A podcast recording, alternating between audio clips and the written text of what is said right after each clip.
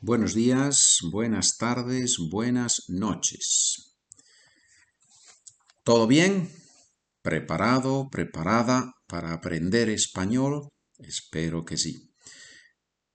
En el último episodio vimos página 87, página 87, 87, we saw the question ¿Cuántos bolígrafos tienes? How many pens do you have? ¿Cuántos bolígrafos tienes? And the answer was La respuesta fue tengo tres bolígrafos, uno rojo, uno azul y uno verde. Good, that was the last question. Now you have on the document that you have on that page 87, you have more questions and answers but now we are going to go to page 88, página 88, where we have the exercises of this chapter, of this chapter 13, no? 13, lección 13, Lex, lesson 13. Ejercicios, página 88.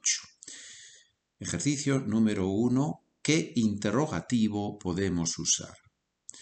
What question pronoun, what question word can we use here to fill in the blanks. I read the question without the question word and you have to say which word fits in this blank. Question mark, blank. ¿Vienen a la fiesta tus amigos o solo tu familia? Repito. ¿Vienen a la fiesta tus amigos o solo tu familia? So the question is blank, hueco, in Spanish this blank, we say hueco. Come to the party, your friends or only your family? So, who comes to the party, right? Your friends or only your family? Who is coming to the party, who comes to the party. So that's we, we need the question word who. But careful here, because in Spanish you have two options. You have quién and quiénes. When you think that in the answer there is going to be more than one person, then you use quiénes. When you think that in the answer there is going to be only one person, then you say quién. In this case, we talk about coming to a party, so probably quiénes. So, la respuesta correcta es ¿quiénes vienen a la fiesta? ¿Tus amigos o solo tu familia? We're talking here about the documents, right? So hopefully you know that these documents, you can purchase them on my website, SpanishWithPedro.com. You go there and you buy the documents Spanish for Beginners. These are the documents that we're using here. Segunda pregunta, pregunta B. ¿Son Leslie y Carla? Hablan con un acento inglés, ¿verdad? Repito, question mark, blank. ¿Son Leslie y Carla? Hablan con un acento inglés, ¿verdad? So what's the logical question here? When we say son Leslie y Carla, are Leslie and Carla? Hablan con un acento inglés. They talk with an English accent, right? So most likely I'm asking about the origin of these two ladies, Leslie and Carla. So how do I say, where are they from?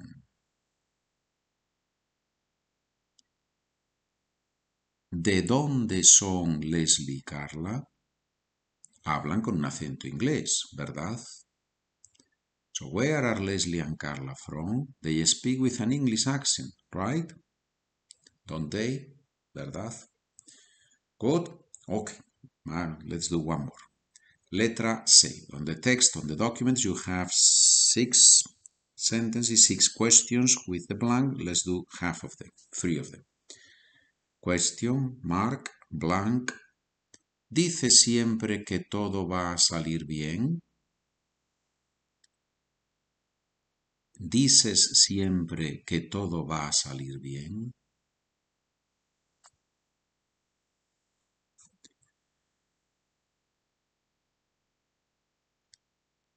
¿Qué significa? What does it mean? Dice siempre que todo va a salir bien. You say always that everything is going to turn out well.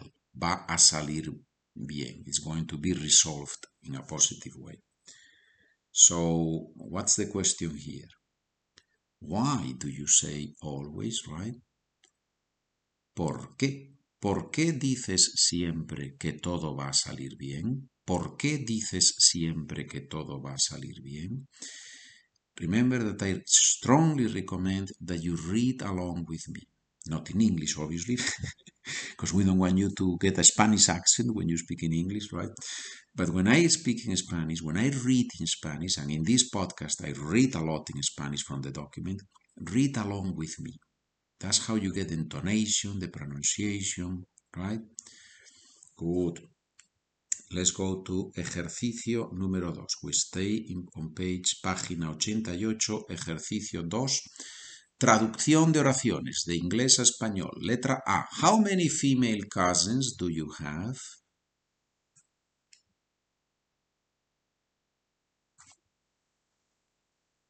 ¿Cuántas primas tienes? ¿Cuántas primas tienes? How many female cousins do you have? ¿Cuántas primas tienes? Letra B. Where do you have your books?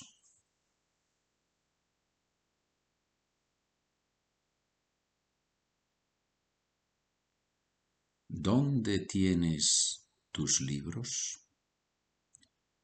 ¿Dónde tienes tus libros? And if we use the formal one, if we're talking to an older person and we, we want to use the formal one, we wouldn't say ¿Dónde tienes?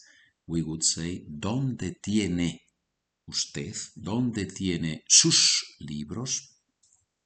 Tus libros, your books informal, sus libros, your books formal. Letra C. What do you study Spanish for?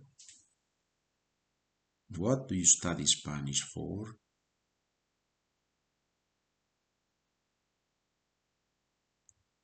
What for? ¿Cómo se dice en español what for? ¿Para qué estudias español? ¿Para qué estudias español? Bien, bueno. Now, ejercicio número 3, where you have to translate verb forms. It's an exercise to translate verb forms. Let's do a couple of them. Letra A, we are going to play. We are going to play. Is that present or future? We are going to play. Future, right? So let's use the structure for future in Spanish. Vamos a jugar. Verb to go conjugated. Voy, vas, va, vamos, vais, van, plus a, plus infinitive. Vamos a jugar. We are going to play. Letra B. He is going to write. We're reviewing verb forms here. He is going to write. Future. Va a escribir. He is going to write. Va a escribir. Va a escribir. Letra C. You always come late.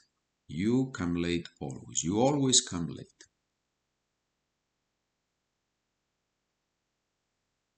Siempre vienes tarde. Or vienes tarde siempre. Or vienes siempre tarde. so the siempre can dance around. That's not a problem, right? But the important thing here is the you come. Vienes with V. Remember that the V is B of Spanish, not V. So, vienes tarde siempre. And then we have exercise number four. You have here on number three, you have more verb forms to practice. And then you have number four, where you have to match groups of words. I think this is very useful to see how the verb conjugation works in Spanish. For example, número letra A, you have María y sus amigas. And then on the right side, if you have the document in front of you, you see the series of sentences. So you have to look for the one that matches María y sus amigas. María y sus amigas, María and her friends, is third person plural, right? It's as if we say they. So we need the ending for the verb with they.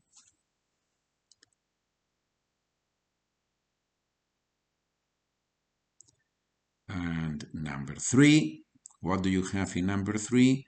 Se levantan, levantan. This ending an tells you third person and plural.